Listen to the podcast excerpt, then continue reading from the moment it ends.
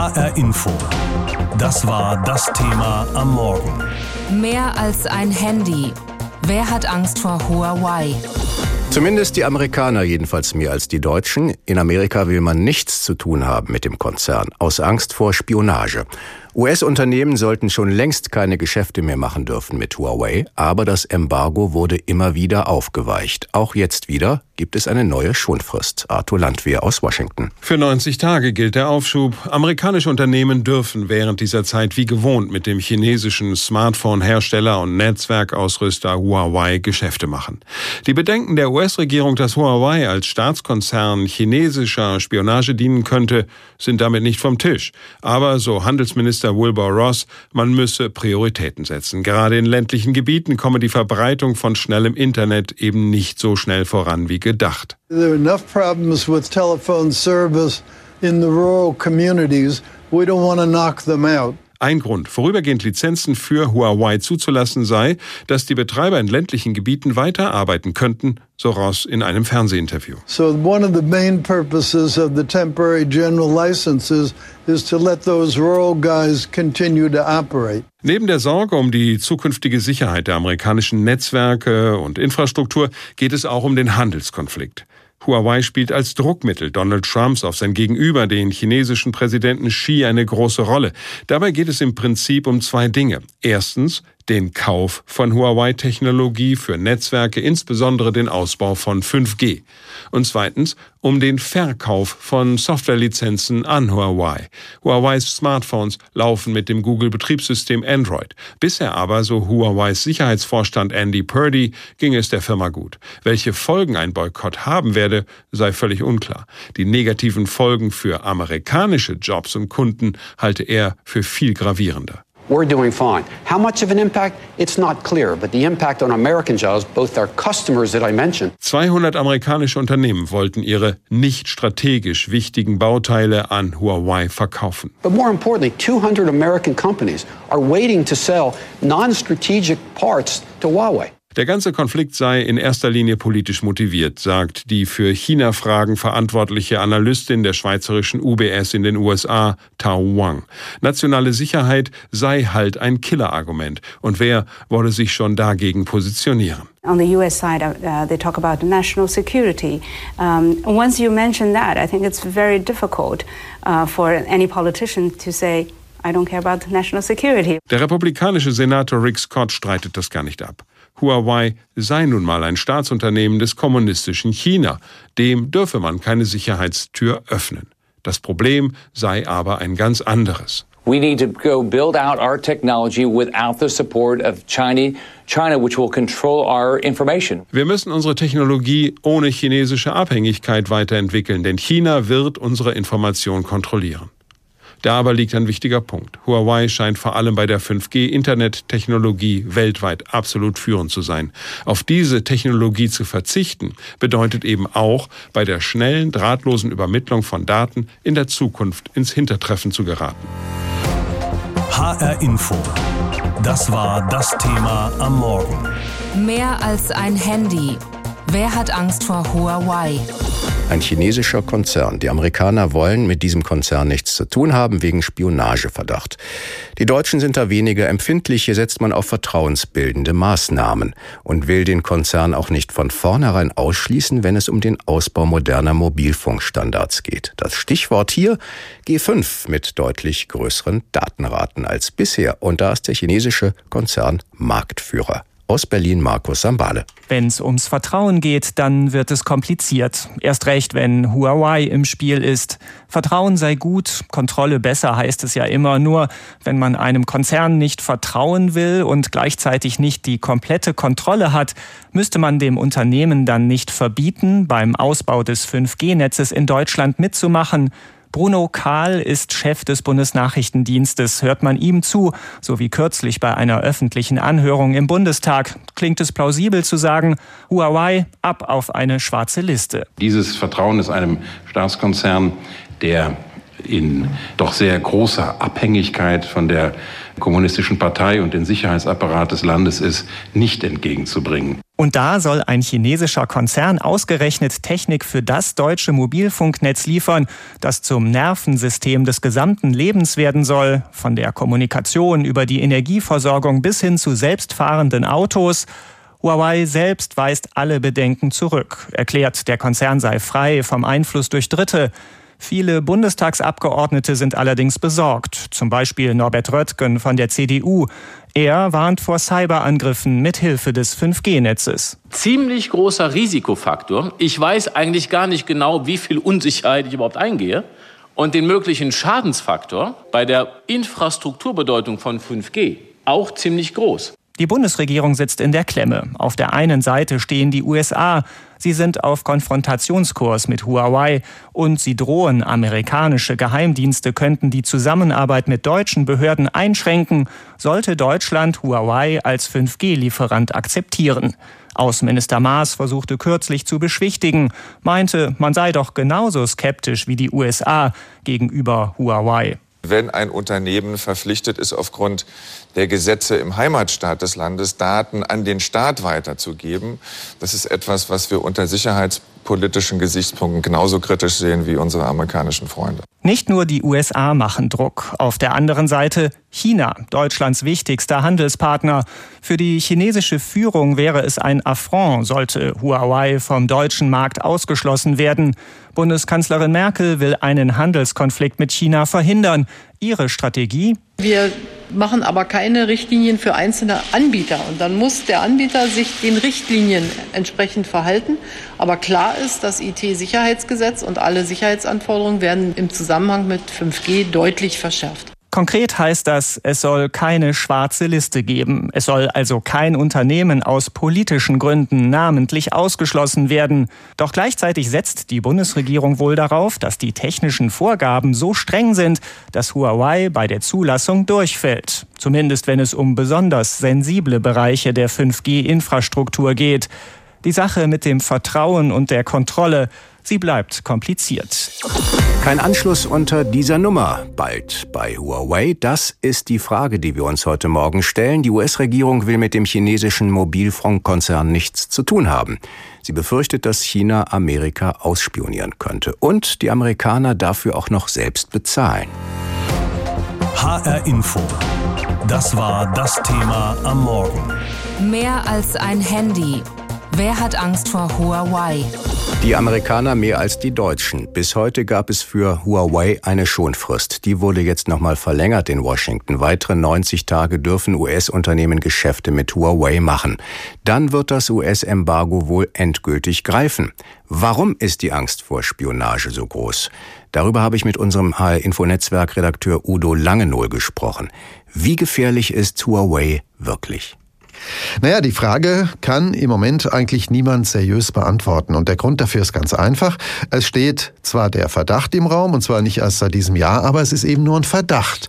Den Beweis, dass das so ist, den hat bis heute niemand geliefert. Das heißt, es ist bisher niemand gelungen nachzuweisen, dass in der Hardware von Huawei ein Hintertürchen eingebaut ist, dass die Software nach Hause, also nach China telefoniert und systemrelevante, private, kritische Daten schickt. Und wir können uns eigentlich ganz sicher sein, es gibt weltweit eine Menge kluger IT-Köpfe in diversen staatlichen Diensten, die suchen danach, fieberhaft, nach diesen Lecks und nach den Hintertürchen. Und wenn die was gefunden hätten, da wüssten wir das eigentlich schon längst. Mhm. China ist ein Land, das seine Konzerne genau kontrolliert und da gibt es eigentlich nichts, was die chinesische Regierung wirklich daran hindern könnte, Daten abzugreifen. Das ist doch eine reale Gefahr. Ja, das stimmt, das ist richtig. Völlig unabhängig von staatlichem Einfluss ist in China eigentlich kein Unternehmen. Das gilt ganz besonders für einen IT-Riesen wie Huawei. Das Unternehmen ist in China systemrelevant. Es ist in einigen Bereichen der IT-Systemtechnik global ganz oben, teilweise Weltmarktführer. Und das weckt da natürlich Begehrlichkeiten, gerade auch bei staatlichen Stellen in China. Im Falle einer internationalen Sicherheitskrise kann man sich schon vorstellen, dass Huawei gezwungen wird, im Sinne chinesischer Sicherheitsinteressen Interessen zu handeln. Die Frage ist nur natürlich, wie. Also per Fernabschaltung nationaler oder globaler Netze, die mit Hardware von Huawei laufen. Ich weiß es nicht. Vorstellbar ist das, aber hm, wie real das ist, wie das technisch funktionieren soll, das kann eigentlich niemand seriös sagen. Schauen wir mal nach Deutschland. Die Bundesregierung möchte das Unternehmen ja nicht von vornherein ausschließen, bei Ausschreibungen zum Beispiel für den neuen G5 Mobilfunkstandard. Brauchen wir denn Huawei so dringend? Naja, die Netzbetreiber in Deutschland, also Telekom, Vodafone, Telefonica und künftig auch Drillisch, die haben es begrüßt, als vor ein paar Wochen aus dem Kanzleramt die Nachricht kam, wir sperren Huawei in Deutschland nicht aus. Die Chinesen dürfen mitbauen am 5G-Netz. Hm, die Betreiber haben auch allen Grund dazu. 5G-Netzhardware von Huawei ist schnell verfügbar. Die Chinesen haben weltweit schon etliche 5G-Netze aufgebaut oder sind mit ihrer Hardware mit dabei, mit dem Boot. Und dazu kommt, die Technik, die die da anbieten, die skalierbar, also schnell an sich verändernde Bedürfnisse anpassbar. Und das ist natürlich attraktiv für den Netzbetreiber und außerdem, ja, muss man sagen, stimmt der Preis. Aber es gibt ein US-Embargo und eine neue Schonfrist, nochmal 90 Tage, aber die läuft auch irgendwann ab. Was bedeutet das denn für alle, die hier ein chinesisches Gerät haben? Also wenn ich ein Gerät habe, das bis zum Sommer in diesen Markt gekommen ist, dann bleibt erstmal alles beim Alten. Ich bekomme meine Sicherheitsupdates, bekomme in den meisten Fällen, also wenn das Gerät nicht, sagen wir mal, älter als zwei Jahre ist, auch das neueste Android. Im Netz kursiert im Moment leider eine Menge sonderbarer Unsinn. Also Google könnte die Smartphones und Tablets auf Druck der US-Regierung abschalten oder aus dem Netz werfen. Das ist alles Unsinn. Google hat zugesichert, also für die Bestandsgeräte, für die Smartphones, für die Handys, für die Tablets bleibt bleibt alles beim Alten. Die kriegen die neuesten Updates und Sicherheitsupdates. HR Info. Das war das Thema am Morgen. Mehr als ein Handy. Wer hat Angst vor Huawei? Der Mann hinter Huawei ist Ren Zhengfei. Er hat den weltgrößten Hersteller von Kommunikationstechnik geschaffen. Er verkauft nicht nur Handys, sondern eben auch die Technik, die gebraucht wird, um die superschnellen 5G-Netze aufzubauen. Aber um Huawei gibt es schon lange Ärger. Die US-Regierung hat die Chinesen mit einem Bann belegt. Kein US-amerikanisches Unternehmen soll mit ihnen Geschäfte machen dürfen. Die USA sagen, Huawei würde für den chinesischen Staat spionieren.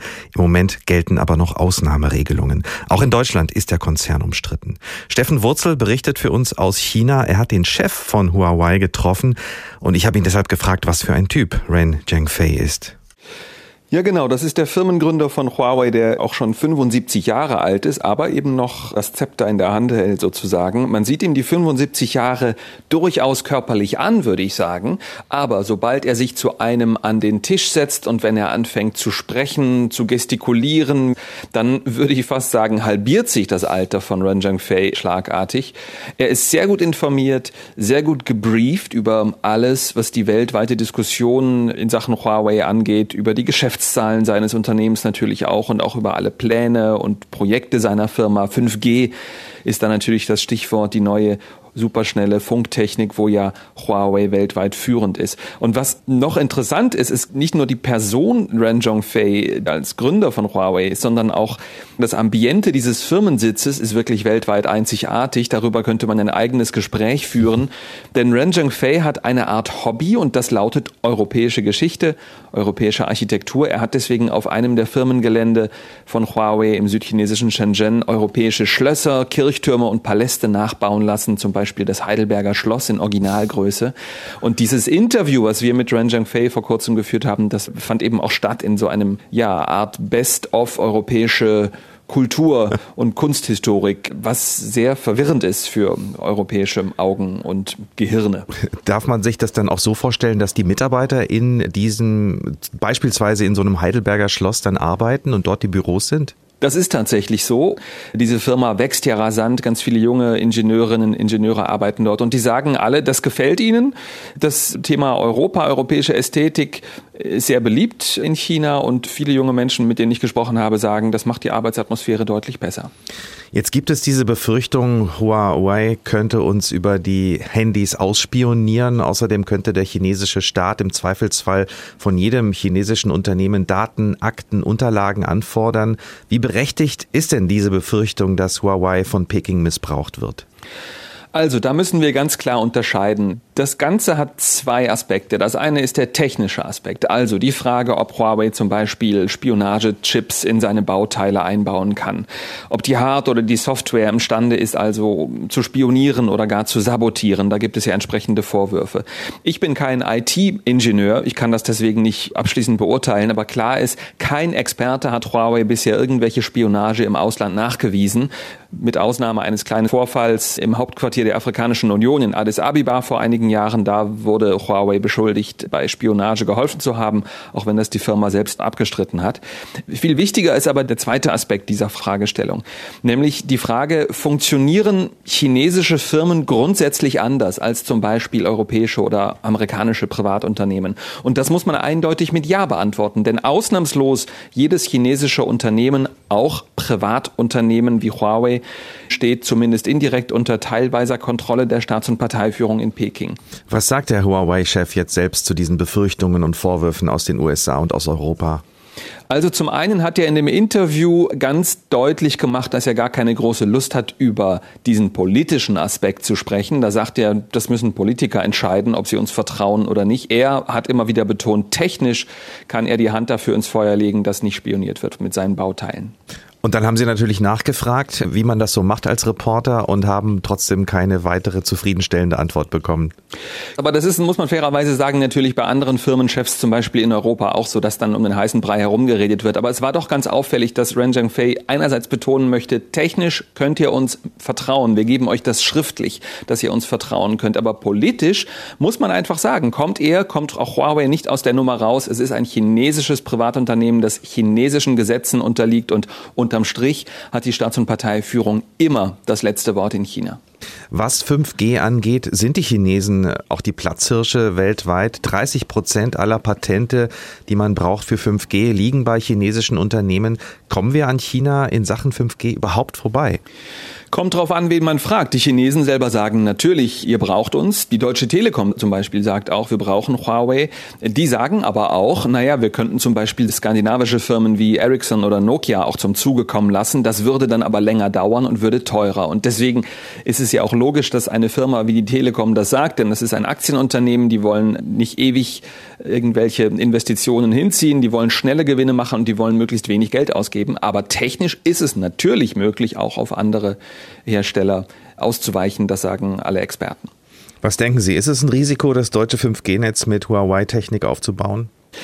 Ich kann das nicht beurteilen. Was ich aber sagen kann, ist, dass diese Firma keine unseriöse Klitsche ist, sondern die wissen schon ganz genau, was sie machen. Und ich habe es ja eben auch erwähnt, man hat ihnen das nie nachgewiesen, dass dort spioniert wird. Aber es bleibt eben dabei. China, da gelten andere Regeln als in Rechtsstaaten. China ist eine Diktatur und kein Rechtsstaat. Und deswegen hat die chinesische Staats- und Parteiführung immer indirekt zumindest Zugriff auf alles, was in chinesischen Firmen los ist. Dreimal pro Stunde ein Thema. Das Thema in HR Info. Am Morgen und am Nachmittag.